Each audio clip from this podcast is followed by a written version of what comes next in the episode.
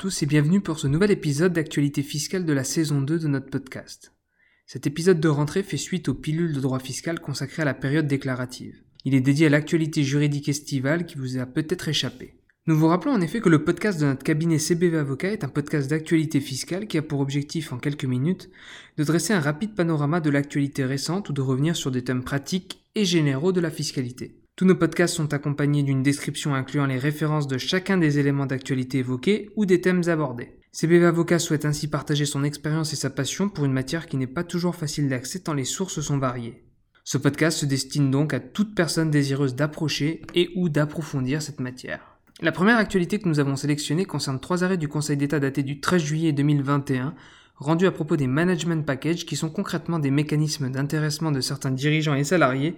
dans le cadre d'opérations dites de LBO ou de rachat d'une entreprise. Ces mécanismes d'intéressement consistent généralement en l'attribution de droits préférentiels de souscription de titres de la société faisant l'objet de l'opération de rachat, comme par exemple des BSA. Le cas échéant, l'intéressé aura la possibilité de souscrire des titres de la société en question à un prix déterminé à l'avance, lui garantissant ainsi,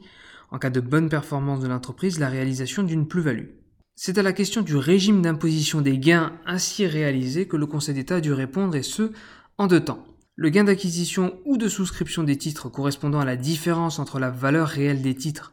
et le prix préférentiel garanti doit être imposé au titre de l'année d'acquisition ou de souscription dans la catégorie des traitements et salaires, et ce, dès lors qu'un tel avantage trouve essentiellement sa source dans l'exercice par l'intéressé de ses fonctions de dirigeant ou salarié. Le gain de cession des titres, quant à lui, correspondant à la différence entre le prix de cession et la valeur réelle des titres lors de leur acquisition ou souscription, doit en principe être imposé dans la catégorie des plus-values de cession de valeur mobilière, sauf lorsque, eu égard aux conditions de réalisation du gain de cession, ce gain doit être regardé comme acquis non à raison de la qualité d'investisseur du cédant, mais en contrepartie de ses fonctions de salarié ou de dirigeant, et constitue ainsi un revenu imposable dans la catégorie des traitements et salaires. La qualification de gain en capital imposable selon le régime des plus-values de cession de valeur mobilière doit en particulier être écartée, précise le Conseil d'État, lorsque l'intéressé a bénéficié d'un mécanisme lui garantissant dès l'origine ou ultérieurement le prix de cession obtenu et ce, dans des conditions constituant une contrepartie de l'exercice de ses fonctions de dirigeant ou de salarié. Cette jurisprudence qui assujettit le traitement fiscal de ces gains, et plus particulièrement le gain de cession des titres, à un critère aussi général que celui du lien salarial, est particulièrement décriée dans la profession en ce qu'elle risque de remettre en cause la pratique actuelle de structuration des management packages et d'engendrer ainsi de nombreux redressements fiscaux. Cette crainte est d'autant plus vive que cette jurisprudence a un caractère rétroactif et s'applique donc à tous les management packages en cours. Notre cabinet CBV Avocat ayant une expertise reconnue en matière d'épargne salariale et de mise en place de management package, n'hésitez pas à nous contacter pour toute question s'y rapportant. Autre actualité de l'été, dans un arrêt du 7 juillet 2021, la Cour de cassation est venue rappeler que si le fait d'adresser une proposition de rectification à une société, et non à son mandataire désigné, est susceptible d'emporter l'irrégularité de la procédure, encore faut-il que ce mandat de représentation soit suffisamment précis. Or, en l'espèce, la Cour de cassation a estimé que c'est à bon droit que la Cour d'appel a retenu que le mandat ainsi confié, ici, à une autre société, lequel ne prévoyait pas spécifiquement que le mandataire désigné l'était pour recevoir les documents adressés par l'administration fiscale dans le cadre d'éventuelles procédures, notamment de, rectification, n'emportait pas élection de domicile du contribuable auprès de son mandataire et en a déduit que l'administration fiscale pouvait valablement adresser les pièces de procédure à la société faisant l'objet du redressement. Notre troisième actualité concerne l'article 150 U grand 2 premièrement bis du Code général des impôts qui prévoit une exonération pour les plus-values résultant de la première cession d'un logement autre que la résidence principale, sous condition de remploi par le cédant de toute ou partie du prix de cession dans un délai de 24 mois à compter de la cession, à l'acquisition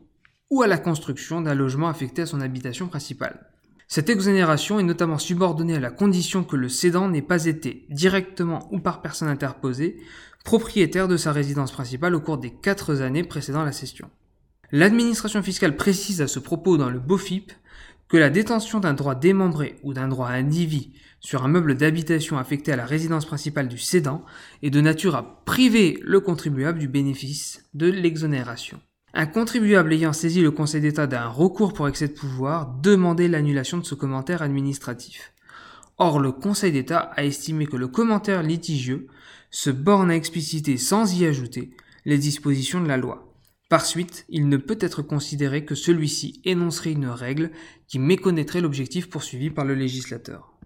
Notre quatrième actualité concerne une jurisprudence qui nous rappelle qu'en matière d'acte anormal de gestion et de revenus réputés distribués, la proposition de rectification adressée au contribuable doit énumérer les charges dont la déduction est rejetée et indiquer de manière suffisamment détaillée la composition de la base imposable litigieuse afin de permettre à ce dernier de formuler des observations de manière entièrement utile. À cet égard, la circonstance que le contribuable ait pu réaliser au cours du contrôle des tableaux retraçant l'objet des différents frais ne permet en tout état de cause pas de le faire regarder comme suffisamment informé du détail exact des, frais rejetés. Le cas échéant, le contribuable est fondé à soutenir que la proposition de rectification est insuffisamment motivée en méconnaissance des dispositions des articles L57 et R57-1 du livre des procédures fiscales. Nous relayons maintenant une actualité publiée pendant l'été sur le site du gouvernement et qui concerne le dispositif dérogatoire et temporaire de calcul du report en arrière du déficit, ou CARIBAC, au titre du premier exercice déficitaire clos à compter du 30 juin 2020 et jusqu'au 30 juin 2021. Le déficit concerné peut, sur option, être imputé sur le bénéfice déclaré de l'exercice précédent, et le cas échéant sur celui de l'avant-dernier exercice, puis sur celui de l'antépénultième exercice. L'imputation du déficit de l'année N se fait donc d'abord sur le bénéfice de l'année précédente, puis sur celui de l'année N-2, et enfin, si le déficit n'est pas totalement imputé, sur celui de l'année N-3. Ce dispositif est dit dérogatoire à celui de droit commun, car le déficit reporté en arrière n'est pas plafonné.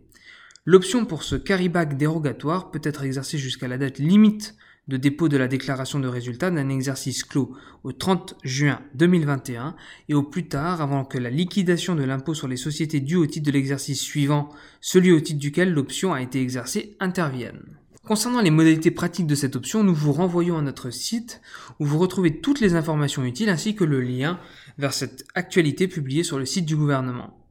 Il convient d'ailleurs de préciser que l'administration fiscale a dûment mis à jour le 23 août dernier sa base BOFIP afin d'y intégrer ses commentaires sur ce dispositif dérogatoire. Passons à une décision intéressante rendue en matière de référé suspension. Pour rappel, le référé suspension est une procédure d'urgence par laquelle le justiciable demande au juge d'empêcher l'exécution immédiate d'une décision administrative considérée illégale, et ce dans l'attente que l'affaire soit tranchée par le jugement au fond. Pour pouvoir recourir au référé suspension, il est nécessaire de déposer au préalable une requête en annulation ou modification de la décision dont vous réclamez la suspension, justifier de l'urgence qu'il y a à suspendre l'exécution de la décision, et enfin démontrer qu'il y a une de sérieuses raisons de penser que la décision est illégale. En l'occurrence, un contribuable cherchait à faire usage de cette procédure afin de suspendre la mise en recouvrement d'impositions en matière de plus-value immobilière qu'il contestait par ailleurs. Il estimait en effet qu'une procédure introduite devant les juridictions civiles était susceptible de remettre en cause le bien fondé de ces impositions et que l'urgence résultait du fait que les sommes concernées étant importantes, leur recouvrement pourrait entraîner des conséquences graves et immédiates sur sa situation financière personnelle. Or, dans cette affaire, la Cour administrative d'appel de Bordeaux relève que la demande du contribuable à cet égard est lacunaire en ce qu'elle ne fait état d'aucune charge particulière et ne produit aucun élément permettant d'établir la situation d'urgence qu'il invoque. Par suite, la Cour ne pouvant pas apprécier la réalité des conséquences qui résulteraient pour le contribuable du paiement des impositions litigieuses, a rejeté sa requête. Septième actualité, l'article L167 du livre des procédures fiscales prévoit les conditions de la consultation des registres des trusts et des fiducies mentionnés respectivement aux articles 1649 AB grand 2 du Code général des impôts et 2020 du Code civil. Un décret du 27 août 2021 vient préciser les modalités de consultation de ces registres par les autorités visées au grand 1 de l'article L167 précité, les modalités de consultation à l'initiative des personnes visées au grand 2 du même article,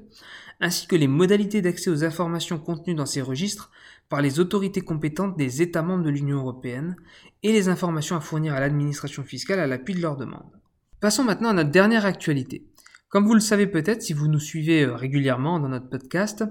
nous vous avons déjà évoqué plusieurs jurisprudences sur la question éminemment factuelle de l'exonération de plus-value au titre de la résidence principale. Dans une décision rendue cet été, la Cour administrative d'appel de Lyon vient rappeler que cette exonération prévue à l'article 150 grand U du Code général des impôts n'impose pas de durée minimale d'occupation avant la cession du bien immobilier.